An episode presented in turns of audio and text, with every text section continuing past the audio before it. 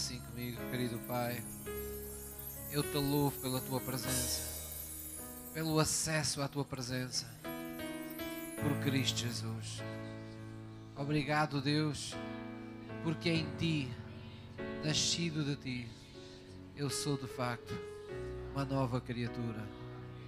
Eu posso mesmo dizer que as coisas velhas passaram e tudo se tem feito novo pois me chamaste, Deus, a trilhar um caminho novo na presença do Deus vivo e poderoso. E eu te louvo por isso. Um caminho onde há perdão, onde há cura disponível, onde há sabedoria, onde há paz nos momentos de dificuldade, onde há ousadia perante os desafios da vida. Tu és o Deus presente que marca a diferença em cada momento da minha vida. Senhor, nesta manhã eu entrego nas tuas mãos mais uma vez a minha vida, todos os meus sentimentos mais íntimos, aqueles que são desejáveis e aqueles que eu não quero ter, eu ponho em tuas mãos e confio nesta manhã na pessoa do teu Espírito Santo daquele que veio habitar em meu coração. Ele é fiel e poderoso para vivificar todo o teu recado, toda a tua promessa e tornar as tuas palavras em espírito e vida para mim nesta manhã, para que em todas as coisas o brilho da tua glória, Deus, da tua vida abundante, da tua autoridade, do teu poder, da tua unção, do selo do teu Espírito Santo esteja sobre a minha vida nesta manhã, em nome de Jesus. Posso ouvir um amém? Vamos dar a uma salva de palmas por isso. Oh, celebre o Deus vivo que você tem em sua vida. Aleluia, Jesus. Nós esperamos em Ti nesta manhã. Nós nos aquietamos na tua presença nesta manhã, Senhor. De todo o nosso coração, declaramos que és Senhor sobre todas as coisas em nossa vida. Aleluia. Vamos dizer um aleluia com fé. Aleluia. Glória a Jesus. Muito bom dia a todos, amados eu quero anunciar-vos que já há cura para o coronavírus. É um aleluia muito forte. Quando há um aleluia muito forte, os vírus todos fogem de nós. Amém? Diga lá isso à pessoa que está ao seu lado. Olha, fica descansado, porque enquanto tiveres um aleluia bem forte na tua vida, estás vacinado. Amém? Podemos nos sentar. Então deixaram aqueles dois de muchachos. Glória a Deus. Ora, sim, senhor. Então quem é que está animado por estar na casa de Deus? Ora, o louvor pode descer e juntar-se a nós e vamos todos abrir no Salmo 91. Vamos tomar aqui o um medicamento do dia. Hã? Salmo 91. Vitamina para a tosse. Salmos 91. Ora, nós hoje vamos falar sobre Viva no caminho da fé. Viva no caminho da fé. Irmãos, nunca foi tão real nos dias de hoje. Nós andamos a ouvir a falar há tanto tempo mensagens dos tempos do fim, e onde surgir pestes, e onde surgir isto, e onde surgir aquilo. E nós ah, vamos falando das coisas com alguma leveza, mas este é um tempo onde todos nós estamos a ser desafiados, não é? Na área da saúde, desafiados no sentido de termos uma oportunidade de percebermos e tomarmos consciência em nós mesmos se de facto estamos a viver pela fé ou se estamos a viver debaixo do medo. Se nós vivemos na paz daqueles que ouvem a voz do bom pastor que é Jesus em seu coração, ou se vivemos no desespero daqueles que se julgam sujeitos a tudo aquilo que paira no ar. Vivemos no tempo em que nós precisamos ter certezas de que na igreja está o poder de Deus. Amém? A igreja não é o edifício, não é o dia de culto. A igreja é o corpo vivo que Jesus tem em cada um de nós. Deus está presente, está vivo em cada um de nós. E essa presença assinala-se com isso mesmo, com vida, com abundância. Foi assim que Jesus a definiu. Amém? Então vamos abrir nos Salmos 90, 91 e vamos recordar por instantes, apenas para o caso de haver alguém um pouco mais distraído entre nós, vamos recordar o que é que Deus diz acerca de nós, aquilo que devem ser as nossas convicções da fé. Diz assim: aquele que habita, diga comigo, aquele que habita no esconderijo do Altíssimo, à sombra do Omnipotente, descansará. E direi do Senhor: Ele é o meu Deus, Ele é o meu refúgio, Ele é a minha fortaleza, nele eu confiarei. Leio eu só agora e tomem atenção naquilo que vamos lendo devagarinho, porque este salmo não é uma, uma carta escrita por alguém, não é uma declaração, uh, não é um monólogo, nem é uma declaração unilateral de alguém que está falando alguma coisa. Há uma comunhão, há um diálogo no decorrer deste salmo. Há momentos em que o salmista fala e há momentos em que Deus fala pelo salmista. Isso fala de comunhão na sua presença, fala de uh, estarmos na presença de facto de Deus. E diz assim no versículo 3: Porque Ele, Deus, te livrará do laço do passarinheiro. O laço do passarinheiro fala daqueles, daquele tipo de armadilha, daquele tipo de situação que nós não conseguimos prever, que nós somos apanhados de surpresa, não é? Deus diz que nos livra do laço do passarinheiro, nos livra de toda a forma de peste perniciosa. Diz que Ele nos cobrirá com as suas penas e debaixo das suas asas nos confiaremos. A sua verdade será o nosso escudo e broquel. Diz: Não terás medo do terror da noite, nem da seta que voa de dia, nem da peste que anda na escuridão, nem de qualquer mortandade que assola ao meio-dia. Porque mil poderão cair ao teu lado, dez mil à tua direita, mas tu não serás atingido. Ou na minha Bíblia diz: Não chegará a ti.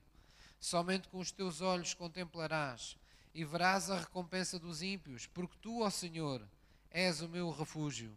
No Altíssimo fizeste a tua habitação. Nenhum mal te sucederá, nem praga alguma chegará à tua tenda, à tua casa, à tua família, à tua saúde, à tua vida, aos teus filhos, aos teus pais. Porque aos seus anjos dará ordem a teu respeito, para te guardarem em todos os teus caminhos. Eles te sustentarão nas tuas mãos, para que não tropeces com o teu pé em pedra pisarás o leão e a cobra, calcarás aos pés o filho do leão e a serpente, porquanto tão encarecidamente me amou, também eu o livrarei, diz Deus. Pô-lo-ei em retiro alto, porque conheceu o meu nome. Ele me invocará e eu lhe responderei. Estarei com ele na angústia, dela o retirarei e o glorificarei. Fartá-lo-ei com longura de dias e lhe mostrarei a minha salvação. Amém? Então, para a introdução desta palavra à sua vida, é como um enorme barco, um enorme cruzeiro, um cargueiro, assim, imagino daqueles navios bem grandes, não é? Daqueles que a gente vê sair aqui da barra do Tejo, aqueles muito grandes, parecem que têm não sei quantos andares. Para mover um navio daqueles é preciso um pequenino leme, comparado com aquela dimensão toda. E para onde o homem pega naquele leme e o dirige, é para lá que aquele navio que aquele navio vai. Amém? Então precisamos entender que a nossa vida é como esse grande barco, esse grande navio que se dirige para aquilo que você crê. A nossa vida sempre se dirige para aquilo que a gente crê.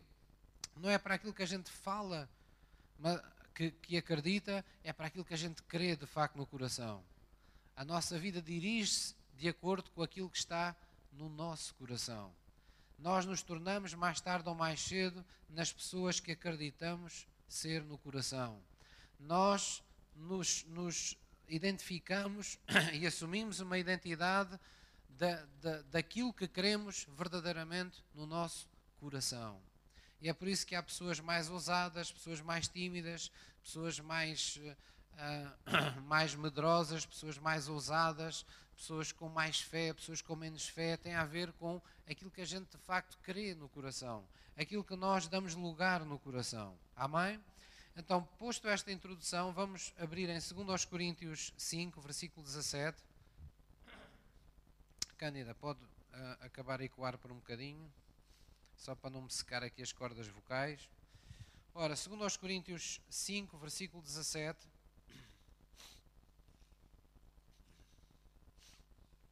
Segundo aos Coríntios 5, 17. Vamos recordar que nós somos chamados a viver no caminho da fé porque algo de novo começou em nossa vida.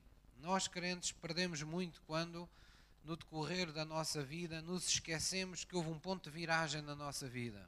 Eu lembro estas coisas à igreja, não é porque não tenha mais nada para vos dizer, não é porque vos queira recordar coisas que uh, são básicas, são tão básicas que já parece que não vale a pena falar nelas, mas nós precisamos entender que a maratona que estamos correndo para a eternidade, ela exige que a gente nunca se esqueça de onde veio e naquilo em que Deus nos tem tornado. E nós precisamos ter consciência desse, desse ponto de viragem. Para quê? Para não estarmos confundindo a nossa vida passada com a nossa vida presente, nem com as coisas que Deus reserva para nós no futuro. Nós temos uma tendência natural que é olhar para o nosso histórico, não é?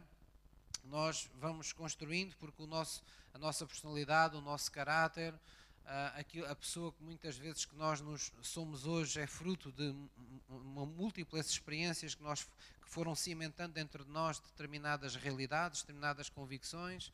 Então, quando chegamos a Cristo, muitas vezes nós temos dificuldade em nos libertar, porque a fé exige decisões, exige escolhas, a fé exige olhar de forma diferente para a nossa vida. E nós, por vezes, deixamos que em algumas áreas da nossa vida as coisas passadas continuam, continuem a ter lugar na nossa vida presente e futura. Então nós estamos sempre olhando para a nossa vida e sempre que qualquer coisa não corre como nós esperamos ou não acontece tão depressa como esperamos, nós, logo dizemos coisas do género: Ah, eu fui sempre assim. Ah, isto aconteceu sempre comigo. Ah, eu sei porque é que isto é assim, porque já era assim há, há X anos, já foi sempre assim desde que eu nasci. Nós estamos sempre ligando um passado que Deus acabou de cortar laços estamos a ir buscar esse passado. E quando vamos buscar e nos esquecemos da nova criatura que somos, nós perdemos a nossa identidade da fé. Nós perdemos a oportunidade do triunfo da fé. Então, viver no caminho da fé é você compreender isso. A sua vida com Deus teve um início, teve um começo. O mundo não começou aí. Acabámos de cantar que Deus é o início e é o fim. Nós apenas tivemos conhecimento, num dado momento da nossa vida, de que Ele é o autor da vida, de que tudo começou com Ele, de que tudo foi feito por Ele, para Ele e tudo está à espera do seu plano para ser cumprido. Mas a nossa vida teve um começo e a nossa vida não vai ter fim. Ela teve um começo e ela se estende por toda a eternidade com Deus. Segundo aos Coríntios 5:17, leia na sua Bíblia comigo, vamos ler juntos, diz: Assim que se alguém está em Cristo, quem é que está aqui quem já entregou a sua vida a Jesus? Então é para cada um de nós em particular. Vamos continuar assim: se alguém está em Cristo, nova criatura é.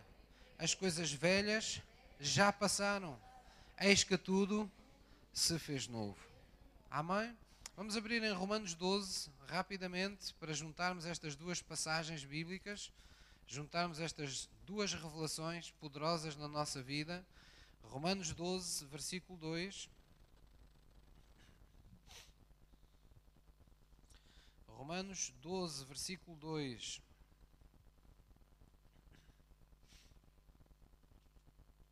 Diz assim a palavra de Deus: Não, não vos conformais com este mundo, mas transformai-vos pela renovação do vosso entendimento. Nós podemos olhar para o que é que se está passando no mundo atualmente. Nós podemos olhar para os desafios da humanidade no momento. Nós podemos olhar para o estado do planeta no momento nós podemos olhar para as dificuldades da economia do país em que vivemos. Nós podemos olhar para os problemas de saúde que existem mundiais e nacionais no nosso país e até na região onde nós estamos. Mas a Bíblia diz: não se conformem com este mundo. Não conformem a vossa maneira de pensar com aquilo que vocês veem com os vossos olhos, com aquilo que vocês ouvem com os vossos ouvidos no vosso dia a dia. Mas transformai-vos, ou sede transformados, como diz na minha Bíblia, pela renovação do vosso entendimento. para que experimenteis qual seja a boa, agradável e perfeita vontade de Deus. Irmãos, se nós nos conformamos com o mundo, não experimentamos a vontade de Deus. Para experimentar a vontade de Deus, temos que largar a maneira de estar antiga, a maneira de ver as coisas antiga, temos que deixar de olhar para nós da forma como olhávamos sem Cristo e temos que começar a olhar para a nossa vida e para nós como alguém que é abençoado, alguém que é protegido, alguém que tem a graça de Deus nesta vida. Amém? É necessário que isso seja assim, para que você uh, possa dizer: Eu estou a viver de facto pela fé. É isso que significa viver pela fé. É viver na revelação do Filho de Deus em nossa vida. É viver na revelação que a cada momento, a cada instante, o Espírito de Deus traz à nossa vida para nos guardar, para nos cimentar, para nos dar uma alternativa, uma outra oportunidade de sermos diferentes do mundo. Posso ouvir um amém? Então, Deus ah, se comporta como um pai, um pai que é responsável, um pai que está interessado naquilo que nos estamos tornando, um pai que, num, por meio de um relacionamento de aliança, nos vai abençoando, mas Deus nos vai concedendo tudo aquilo que Ele nos reservou para a nossa vida, de acordo com, a, com, a, com, com aquilo que nós vamos podendo receber, vamos dizer assim, não é? Nós precisamos entender que a vontade de Deus vai, ser, vai sendo experimentada. Ela não é experimentada de uma vez as coisas que Deus tem para a nossa vida não aconteceram todas no dia da nossa salvação. Não foi nesse dia, ou dito de outra forma, não foi nesse dia que nós vimos tudo o que Deus tinha para nós. Nesse dia todas as coisas se tornaram conhecidas de nós. Mas a partir daí há um caminho da fé. E o caminho da fé tem provisão para todos os dias da nossa vida. Não apenas para os dias de temporal, não apenas para os dias mais difíceis, mas para todos os dias da nossa vida. Então Jesus quer nos ensinar nesse caminho, entre muitas coisas, a reconhecer que agora temos um Senhor. E isso às vezes é tão difícil. Ninguém quer perder a sua independência. É? Mesmo as pessoas quando se casam, ah, uma das maiores lutas que têm é perder a sua, a sua independência, não é? Muitas das vezes as pessoas querem ah, viver uma vida em comum com alguém, mas querem continuar a ser independentes ter sempre tudo, ter a segurança sempre na sua mão. E por isso as coisas muitas vezes não correm também bem. Nós não podemos viver com Deus e querermos continuar a ser independentes. Nós temos que ter consciência que entregar a vida a Jesus é ter um Senhor pela primeira vez na nossa vida. É nós submetermos a nossa vontade à vontade de alguém que sabe mais do que nós que pensa melhor do que nós, que diz: Os meus pensamentos são mais altos que os teus, os meus caminhos são mais elevados que os teus. Para de, desculpem a expressão, foi só para mim que Deus disse isto. Para de ser parvo.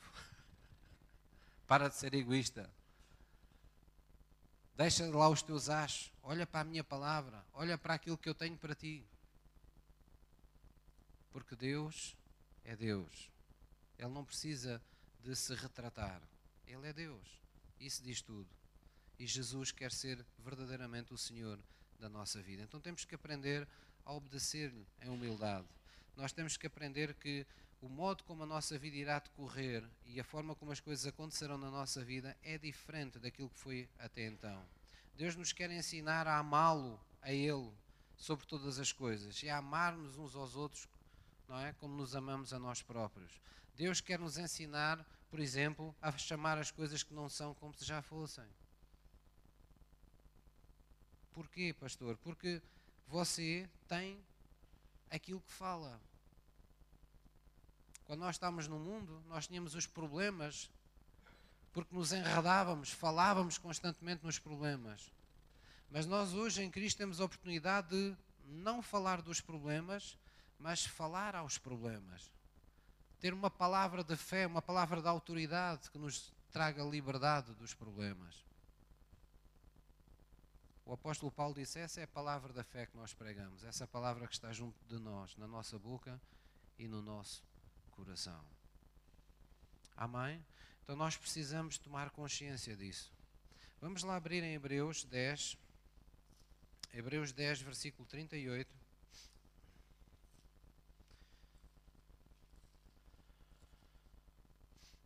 Hebreus 10, 38.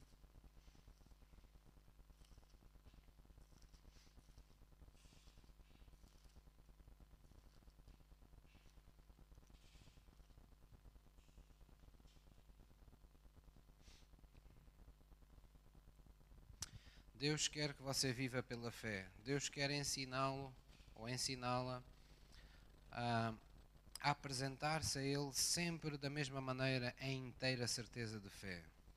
Deus quer que você aprenda a reter firmemente a confissão da sua fé. Que você não altera a sua, a sua oração ou altera aquilo que você diz de si mesmo, da sua vida, mediante as coisas que lhe vão acontecendo. Mas que você seja capaz de dizer sempre a mesma coisa que você crê, até que isso aconteça na sua vida. Podemos pagar um preço alto, às vezes em termos sociais, porque ou até familiares, porque familiares que nós tenhamos que não creiam em Jesus Cristo com essa fé, ou amigos que nós tenhamos no mundo, ou pessoas que convivam connosco no nosso dia a dia, que não entendam a linguagem da fé, que vivam apenas uma vida natural, a Bíblia diz que as coisas de Deus lhes parecem loucura. O quê? Tu andas mesmo na igreja? O quê? Tu acreditas mesmo Adão e na Eva nessas coisas todas? O quê? Tu acreditas mesmo que houve um Jesus que morreu e que ainda por cima ressuscitou? Tu acreditas mesmo nisso? O mundo está cheio de descrença. E nós não temos que julgar as pessoas por isso. A Bíblia fala nisso. As coisas sobrenaturais parecem loucura àqueles que vivem com uma mente natural. Mas a Bíblia diz que aqueles que são nascidos de Deus, eles ouvem a voz de Deus. Onde é que eu vou ouvir a voz de Deus, pastor? As Escrituras são a voz audível de Deus para todos. Mas quando nós nos detemos nelas com atenção e com desejo do coração, com fome de Deus, Deus serve-se de, desse momento com as Escrituras, dessa exposição às Escrituras, para falar diretamente ao coração de cada um de nós. E aí nós dizemos que temos fé. A fé na qual Deus nos chama a viver não é aquela fezada que as pessoas muitas vezes falam, não é? Hoje estou cá com uma fezada. Às vezes dura cinco minutos. Outros nunca leram a Bíblia, batem com a mão no peito e dizem, ai, eu acredito muito em Deus, ai, o meu Deus. Mas qual Deus? Eles não falam com Ele, eles não o respeitam, não o conhecem sabem que existe uma Bíblia, não querem saber, ouvem falar de igrejas, não têm a mínima predisposição para, para receber de Deus, seja o que for. Então nós não podemos pensar desse jeito. Quando falamos de chamados a viver pela fé, temos que pensar que esta é uma fé para alguns. A Bíblia diz que Jesus veio para todos, mas nem todos o receberam. Então, a fé é para quem? É para aqueles que o receberam. A vitória da fé é para quem? É para aqueles que o receberam. Como é que vamos receber Jesus se ele não está hoje na terra? A Bíblia diz primeiro, quando recebemos alguém em seu nome, o recebemos aquele que o enviou. Quando recebemos a sua palavra, recebemos aquele que proferiu a sua palavra. Quando a gente recebe a palavra de Deus no seu estado puro, no nossa alma e acreditamos firmemente no que Deus diz na sua palavra acerca de nós, essa palavra, porque entra num estado puro no nosso coração, ela tem a capacidade de nos transformar juntamente com ela numa outra pessoa. Nós somos uma pessoa antes da palavra chegar e nós nos tornamos numa pessoa um pouco melhor, um pouco diferente, quando a palavra de Deus no nosso coração é revelada e nos dá uma qualquer convicção, seja ela por mais pequenina que seja. Nós somos transformados pela palavra que recebemos. O apóstolo explicou isso nas igrejas, às igrejas do Novo Testamento, dizendo qualquer coisa como isto: que o facto de pessoas não, uh, não, não misturarem a fé, não é? Com a palavra e com as obras que praticavam com Deus, isso nada lhes aproveitava continuavam como sempre, antes. Mas aqueles que receberam de facto a palavra no coração, a Bíblia diz: recebe-a, porque ela pode salvar a tua, a tua alma. Ela é o poder de Deus para aquele que crê. Ele é o poder de Deus para a salvação. Amém? Então vamos lá ver o que é que nos diz a palavra de Deus acerca desse caminho de fé onde nós todos devemos andar. Hebreus 10, versículo 38 diz: Mas o justo viverá pela fé. E se ele recuar, a minha alma não tem prazer nele. Nós, porém, não somos daqueles que se retiram para a perdição, mas daqueles que creem para a conservação da alma. Como é que a nossa alma é conservada em Cristo para a eternidade? Crendo. Nós precisamos estar permanentemente crendo. É por isso que a fé cristã se chama o nosso credo, não é? É a nossa crença permanente, é a nossa crença constante. Porque é que nós vamos à igreja, pastor? Porque nós temos que alimentar a nossa fé, a nossa crença não pode esmorecer. Todos os dias o mundo nos diz que Deus não existe. Todos os dias temos pessoas que amamos, que são usadas para nos desafiar a nos afastarmos um pouco mais de Deus. E se nós não vivemos na fé do Filho de Deus, se Deus não for real para nós, nós somos engolidos pelas circunstâncias. A Bíblia diz: esses são os que se retiram. E eu não posso ter prazer na vida deles. Mas aqueles que não se retiram, eles permanecem com a sua alma salva, porque eles creem. Capítulo 11, versículo 1, 1 lembra que a fé é o firme fundamento das coisas que se esperam. Apesar de nós não podermos segurar na fé, não podermos agarrar como agarramos num qualquer objeto neste mundo natural, a Bíblia diz que ela é um firme fundamento. Ela é qualquer coisa mais firme que o ferro, não é? Ou que o aço.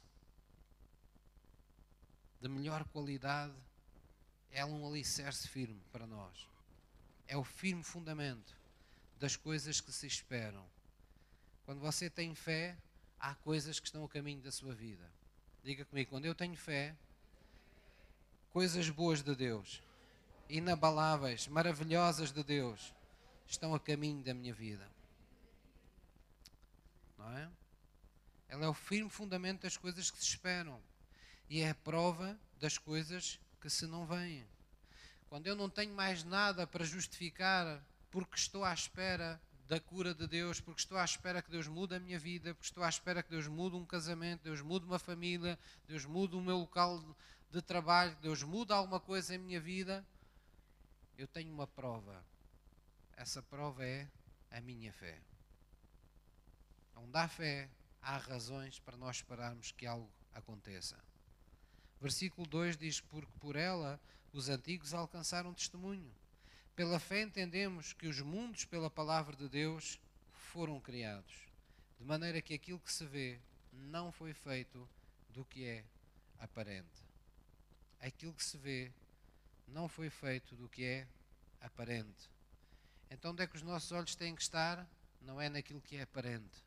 Os nossos olhos têm que estar naquilo que a gente crê, na palavra que Deus declara ter poder para se transformar em realidade em nossa vida.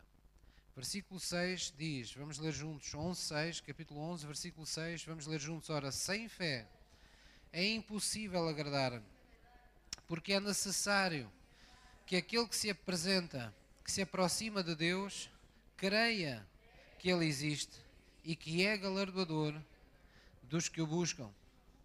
Você sabe porque é que há pessoas que não oram? porque não acreditam que Deus os possa ajudar.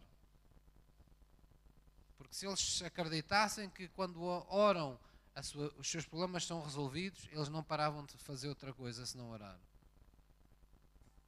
Mas há pessoas no mundo, e isso é natural, que não orem, mas é mais grave verem pessoas na igreja que não dirigem palavra a Deus. Têm os problemas e vivem com eles calados. Vivam com eles atulhados na alma, empanturram-se com os seus problemas, empanturram-se de ansiedade, empanturram-se de, uh, de, de, de, medo, de, uh, de, insegurança, de tudo o que a gente possa, de dor, de sofrimento, mas não oram, não abrem a boca para pôr as coisas na mão de Deus. Então Deus diz: é impossível que me agradem. Não digam que estão à minha espera, não digam que, vivam pela, que vivem pela fé. Se alguém vive pela fé, esse alguém crê em mim e espera de mim galardão. Amém? Essa é a nossa certeza. Vamos abrir em uh, Daniel 11, versículo 32.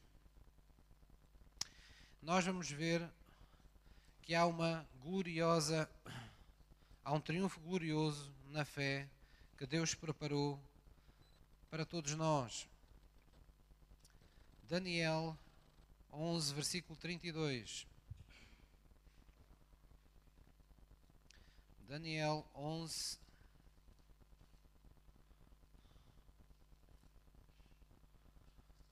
versículo 32.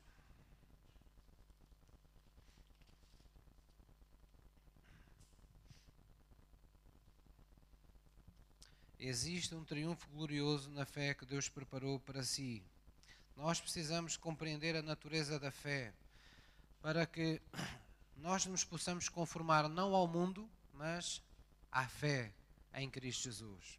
Amém? Então diz assim no versículo 32, diz: "E aos violadores da aliança ele Deus com lisonjas perverterá. Mas, diga comigo, o povo que conhece ao seu Deus se tornará forte e fará proezas." É isso diz na vossa Bíblia ou só diz na minha? É? É um bocadinho diferente? Como é que diz a sua?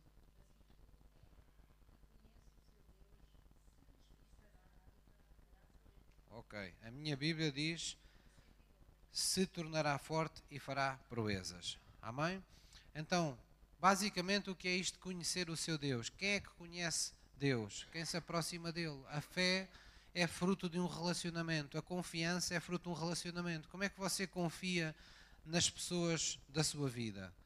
Conhecendo-as, andando com elas, estando perto delas nos melhores e nos piores momentos da vida.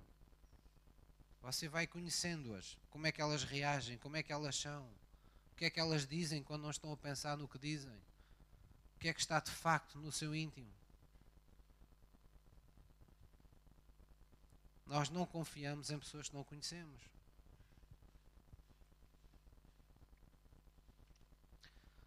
O namoro, por exemplo, existe para as pessoas se conhecerem, para poderem confiar umas nas outras por uma vida inteira. As pessoas vão para uma equipa de trabalho e uh, não basta dizer, olha, vamos trabalhar juntos. Não, às vezes é preciso confraternizar, é preciso almoçarem juntos ou, ou estarem uh, juntos, ou beberem um chá, um lanche, conversarem, falarem sobre o que são, sobre aquilo que têm no coração. Porquê? Porque é uma forma de comungarem, é uma forma de se conhecerem melhor. E se vai perceber até onde é que a pessoa pode confiar na outra. A Bíblia diz: o povo que conhece a Deus. O povo que tem uma experiência pessoal com as Escrituras e com o poder de Deus. O povo que está habituado a ouvir Jesus falar no seu coração. O povo que está habituado a ver a graça de Deus em sua vida e a reconhecê-la com ações de graças. O povo que está habituado a oferecer a Deus louvores pelos feitos que reconhece serem feitos por Deus em sua vida. Esse povo que conhece a Deus, ele se tornará forte.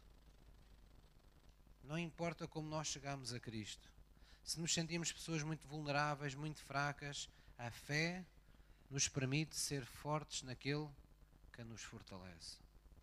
Não importa se chegamos a Cristo com alguma fragilidade, com algum problema no nosso, supostamente no nosso ADN, não é? No nosso, que nos traga algum princípio de, de enfermidade no corpo. Nós sabemos hoje que isso está amplamente estudado e sabemos que há famílias, não é? No seio de uma família, por causa de, de, do fundo genético, há famílias que têm uma maior propensão para doenças respiratórias, outras para doenças de, do, do foro, uh, de, uh, como é que se diz, da circulação, é? do coração, problemas de coração, outros problemas de estômago, outros problemas nos intestinos, outros de outra coisa qualquer. Há pessoas que desde pequeninas têm otites, mas as pessoas não sabem o que é uma otite. Há pessoas desde pequenas que têm problemas de pele, outras nunca souberam o que é ter um problema de pele. Todos vêm de um determinado fundo, todos têm algum tipo de vulnerabilidade, todos trazem alguma marca em si mesmos de que não viemos com o pacote completo. Faltou qualquer coisa, não é? Por isso nunca diga a nenhum irmão, oh, aquele não bate bem da cabeça. Porque ninguém bate bem da cabeça. A questão apenas é da percentagem. Ninguém tem tudo. E Deus criou-nos assim, deixou-nos vir assim ao mundo, não porque não tenha para nós a perfeição em Cristo Jesus, mas porque fez parte do seu plano que nós não vivêssemos sozinhos, procurássemos nos outros aquilo que nos falta e, acima de tudo, procurássemos nele a plenitude que nos falta. Nós nascemos para adorar a Deus, para amar a Deus, para estar com Ele e para vivermos em comunhão verdadeira, genuína uns com os outros. Então Deus olha para nós e Ele quer que você, na sua fé, não se veja como uma, uma pessoa uh, derrotada porque tem vulnerabilidades. Você pode ter chegado a Cristo com alguma vulnerabilidade, ou vou dizer com alguma enfermidade, mas Jesus diz que para aqueles que o recebem, Ele já tomou sobre o madeiro da cruz as suas enfermidades. E pelas suas pisaduras, Ele declarou a nossa cura. Porquê é que Ele declarou a nossa cura? Porquê é que Ele na cruz disse, está consumado? E não disse, estou tramado? Que é que ele disse? Está consumado. Ele disse está consumado porque ele veio fazer uma obra. Ele sabia que era preciso que aquilo acontecesse para que uma nova geração, da qual ele seria as primícias, vivesse nesta terra. Por isso, quando Jesus foi para o Pai, ele foi com as primícias. Primícias do quê, pastor? Da nova criação. Daqueles que haveriam de ser unha e carne com Deus daqueles que haviam de ser espírito e carne com Deus. Seu corpo seria templo do Espírito Santo, mas seu espírito seria um só com Ele. Jesus veio para ser as premissas dessa criação. Ele tinha que consumar essa obra na cruz, para que em cada geração, pela fé, cada um de nós, conhecendo o que Deus fez por nós, pudesse dizer: Ah, eu tenho tido este problema, eu cheguei a Deus derrotado, mas agora eu posso ser mais que vencedor por aquele que me amou. Ah, eu fui oprimido até aqui, eu vim oprimido, cheguei oprimido, tenho sido oprimido toda a minha vida, mas agora eu tenho o escudo da fé com o qual eu posso apagar todos os dardos inflamados do inimigo. Eu transportei culpa até aqui, eu vim com sentimentos de culpa na minha alma, no meu coração, tenho vivido com muitas culpas, mas pela fé eu agora tenho o perdão de Deus que me permite ter um novo começo na minha vida. Quem é que me está a entender? Posso ter chegado derrotado, mas agora sou mais que vencedor em todas as coisas por aquele que me amou. Posso todas as coisas naquele que me fortalece. Então, a fé traz sempre um, uma, uma, digamos, uma, um triunfo glorioso sobre a nossa vida. O apóstolo João disse isso de uma forma direta, sem, como eu costumo dizer, sem espinhas. É como os meus filhos gostam do peixe, sem espinhas. Vamos, vamos abrir em 1 de João 5,4. De vez em quando vou libertando assim umas, umas coisas da privacidade que não magoam ninguém, porque a nossa vida não tem que estar, não tem que estar eh, dentro do baú, não é? Eu lá em casa tenho o hábito, quando faço peixe, já há muitos anos, não é? Criei aquele hábito de tirar o maior número de espinhas possíveis. Então, quando eles encontram uma espinha. Pai, está aqui uma espinha, pai. E às vezes tem que lembrar, bem, isso é um peixe. Olha, isso... Pode ainda haver aí alguma. Não é? Não é uma lesma. A lesma é que não tem espinhas. Um caracol. Ora, João 5, versículo 4. 5, 4. Pois é, não estava a encontrar porque estava no Evangelho de João, estava a ficar assustado.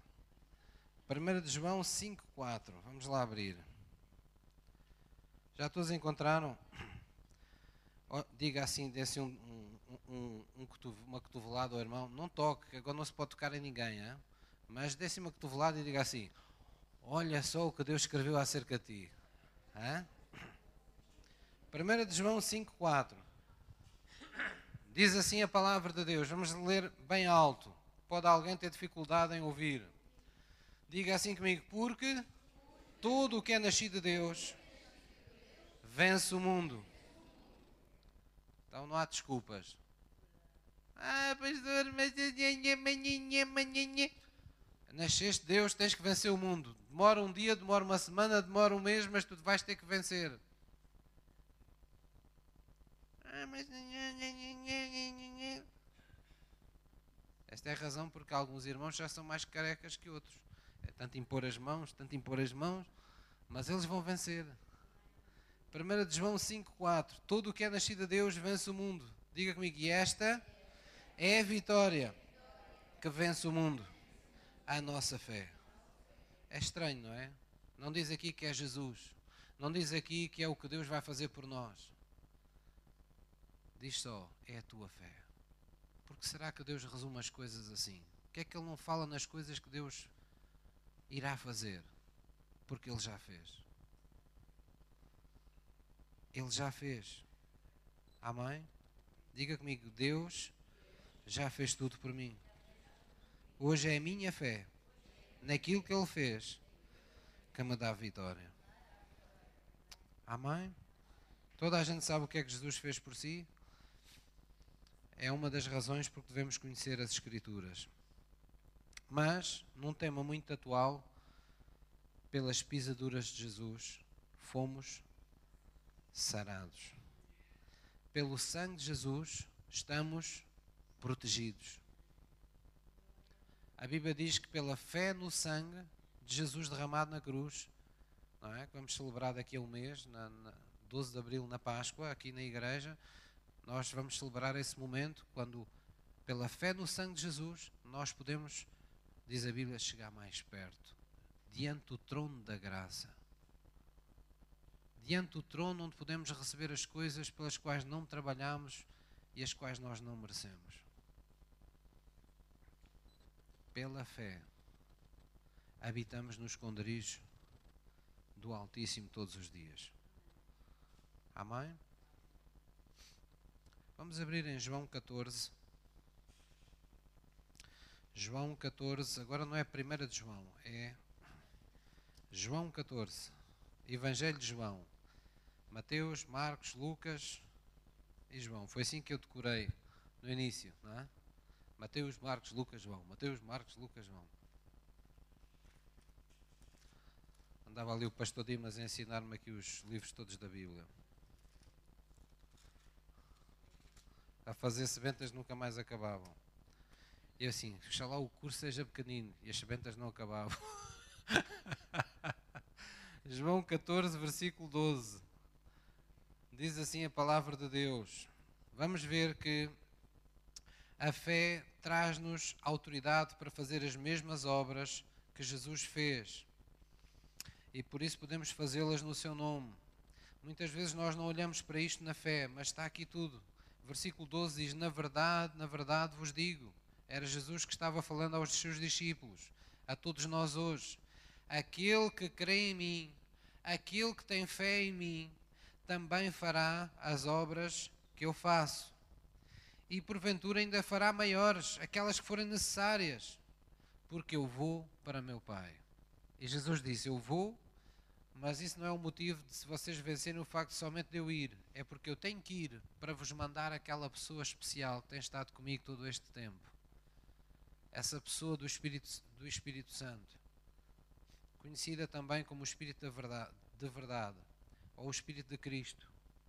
Ele estará conosco. A Bíblia diz: Ele habitará convosco. Ele estará em vós.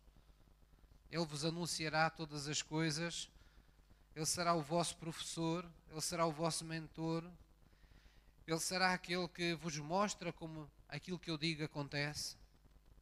E por isso Jesus disse: aquele que crê em mim, aquele que decidir viver pela fé em mim, também fará as obras que eu faço.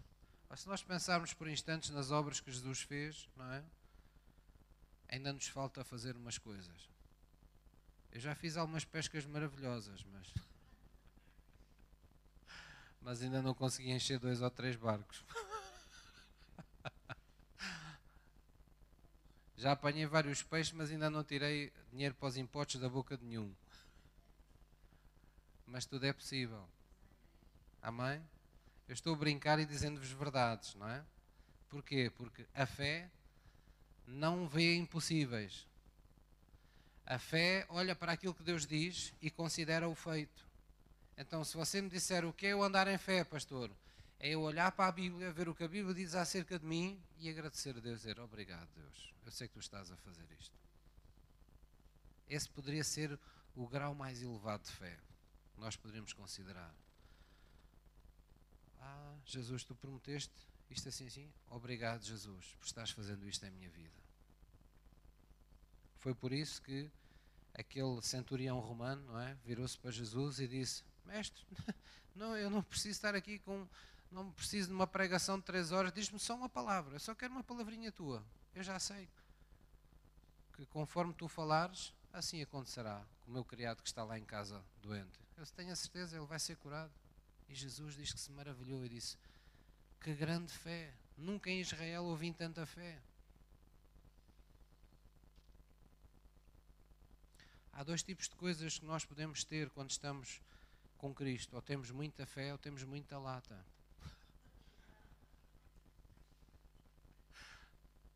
há uns bons anos atrás estava numa, num retiro para pastores e eles levaram-nos para um, para um hotel e pela manhã uh, começávamos com oração logo muito cedo e tínhamos que tomar um pequeno almoço muito cedinho e eu aproveitava o melhor que o hotel tinha, não é?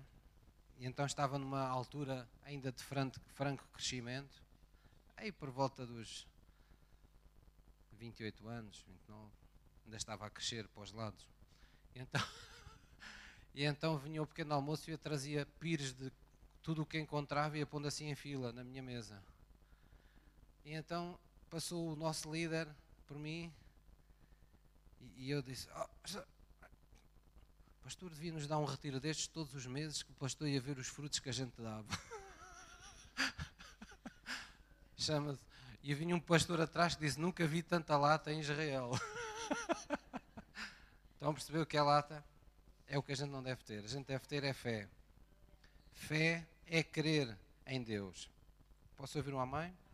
Então vamos lá abrir em Marcos 5 e vamos ver um exemplo de pura fé. Vamos, vamos ver isso. Vou pedir ao louvor que suba. Marcos 5, 25. Vamos lá ver um exemplo de pura fé. Nunca se esqueça que por causa da fé você é aquilo que você é capaz de ver.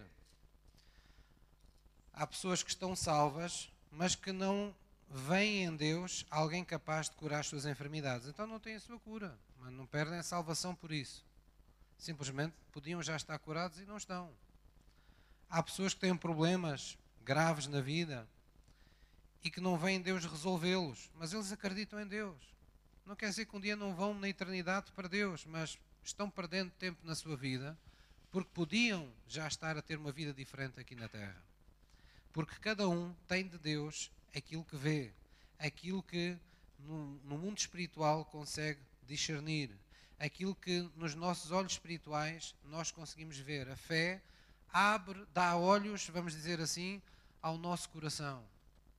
A fé faz com que o nosso coração veja coisas como que a gente tem uma sensação estranha, parece que conseguimos ver coisas com o coração que a nossa mente ainda não alcança.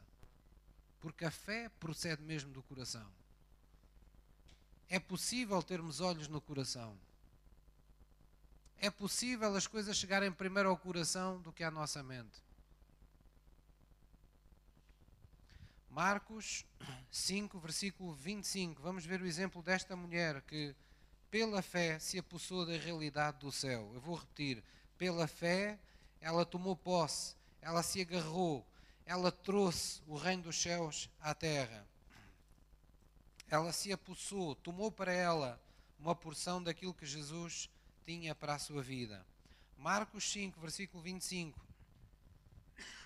Diz assim a palavra de Deus: E certa mulher que havia 12 anos tinha um fluxo de sangue e havia padecido com muitos médicos e despendido tudo quanto tinha, nada lhe aproveitando, indo antes a pior.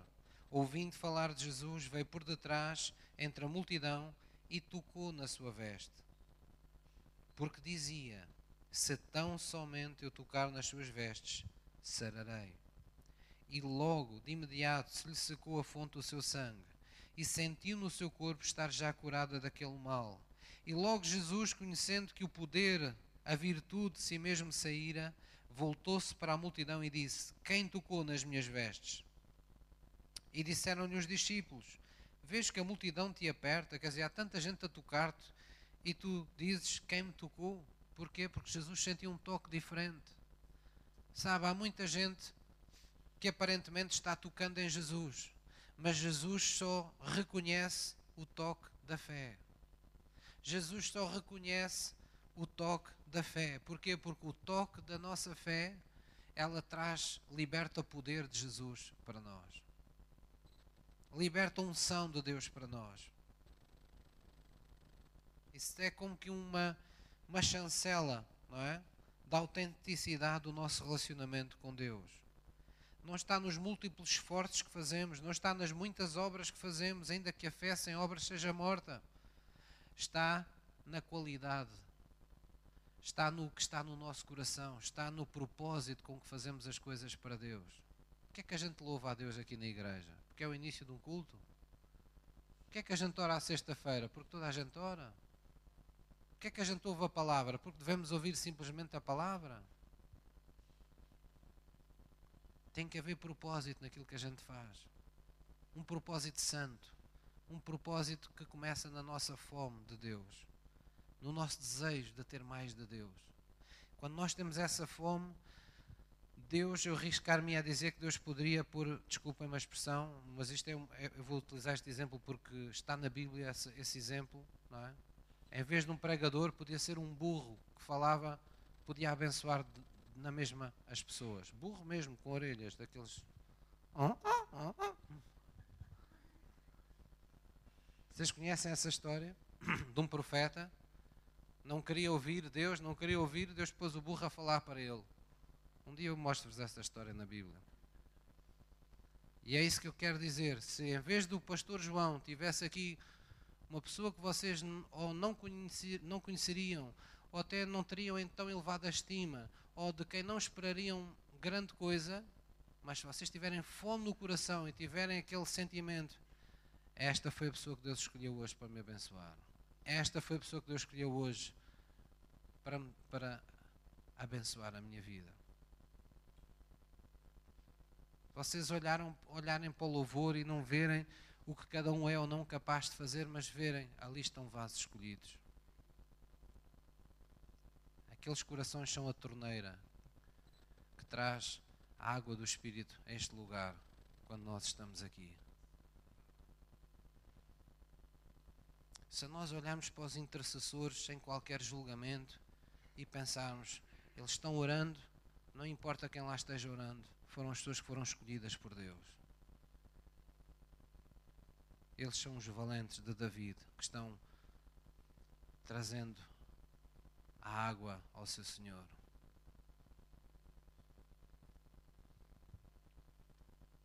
Quando nós temos essa fome, grandes coisas acontecem na nossa vida.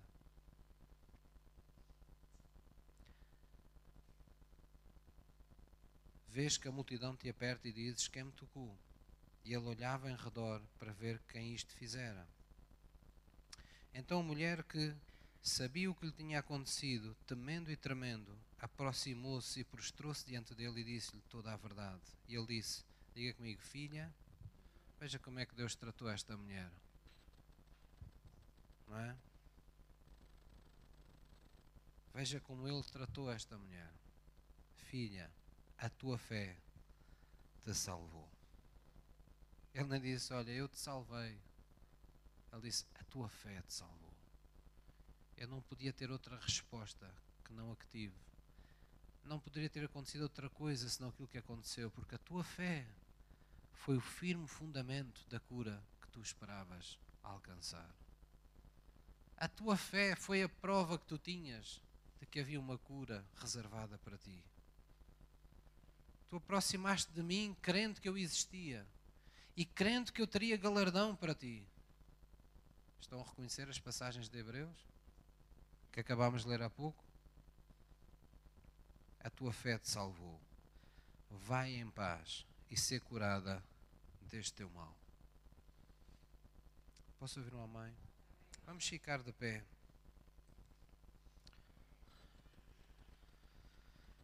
Irmãos, há algo que nós temos que proteger o nosso coração. E uma delas é de é de coisas que não fazem sentido nenhum. Às vezes nós, nós crentes andamos na nossa caminhada, esquecemos que temos que exercitar a nossa fé e há um pedido qualquer que fizemos e a coisa, perdão, demorou, então o que é que nós ficamos? Com um sentimento às vezes de culpa, de ah, eu já não consegui daquela vez, se calhar ah, eu não tenho jeito para estas coisas. Passamos um, um atestado de inaptidão para vivermos pela fé. Outras vezes andamos, sentimos culpa, sentimos culpados porque, ah, pois, pastor, essa mulher tocou nas vestes de Jesus, foi curada, mas eu já, já recebi oração, eu já orei, eu já dobrei o meu joelho diante de Jesus, e porque é que não sou curado, e porque é que não, isto não acontece, porque é que aquilo não acontece. Liberte-se das coisas que não têm, não devem ter espaço na sua alma. Deixe a sua alma limpa para com Deus. Lembre-se que na nossa caminhada com Deus, isto é mesmo uma caminhada. E a aprendizagem faz-se de momentos também com erros. Os erros nunca são problema para aquele que cresce. Só são obstáculo para aqueles que ficam pelo caminho. Então, se você quer ter uma fé maior, se você quer alcançar e ver coisas maiores e inabaláveis na sua vida, a Bíblia fala de um bom combate da fé. Você perdeu uma batalha, não acredite que perdeu a guerra da sua vida. Diga, foi apenas uma batalha, mas mais batalhas virão. Eu vou voltar à carga. Eu não vou desistir. Porquê, pastor? Porque eu sou daqueles que não se retiram. Eu quero que Deus tenha prazer em mim. Eu prefiro morrer crendo, eu prefiro fazer tudo até ao fim da minha vida de acordo com aquilo que Deus me tem revelado, do que recuar na minha crença. Amém? Então faça isso hoje, nesta manhã. Fale com Deus nesta manhã. Talvez o seu problema seja muito diferente do que esta mulher teve aqui em Marcos. Mas há coisas que não são diferentes. Não é diferente o amor com que Jesus, que Jesus tem para conosco neste dia.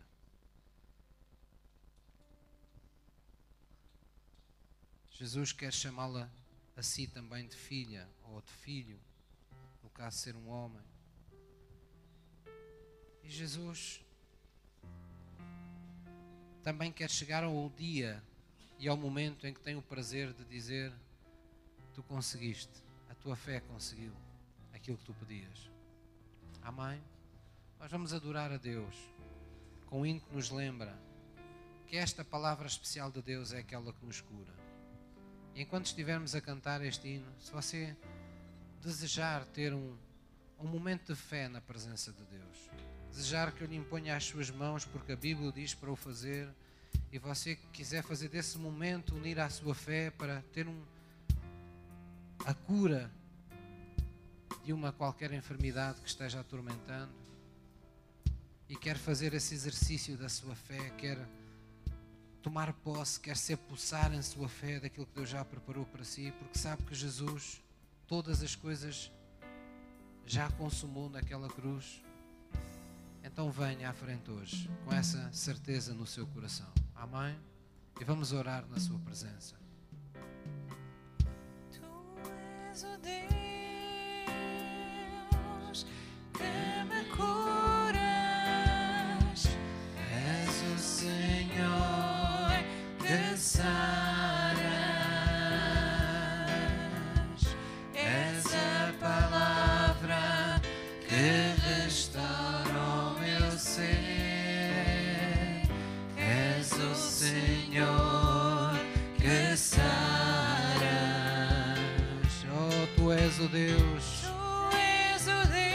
Diga para Ele que me curas. que me curas. És o Senhor que saras. Senhor que saras. Oh, tu és a palavra viva, Senhor.